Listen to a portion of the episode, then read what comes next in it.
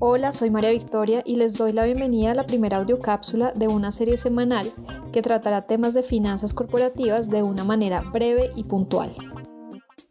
Hola, soy Rafael España, director de Finanzas Corporativas del área de investigaciones económicas de Corfi Colombiana. Hoy les voy a hablar de la importancia de tener documentada una política de riesgo cambiario.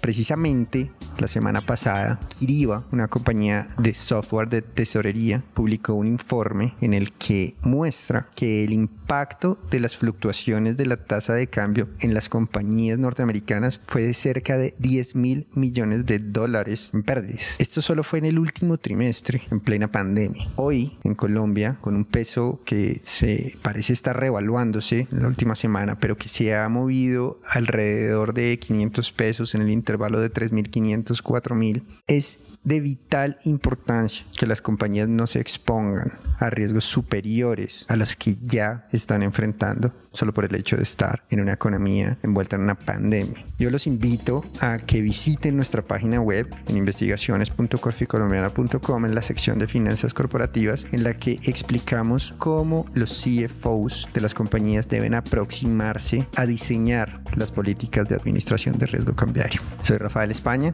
y estaré con ustedes dentro de una semana nuevamente. Gracias por escuchar esta audio cápsula y los invitamos a suscribirse a nuestro canal de Spotify, dejar una valoración positiva y seguirnos en Instagram, Facebook, LinkedIn y Twitter como arroba corficolombiana.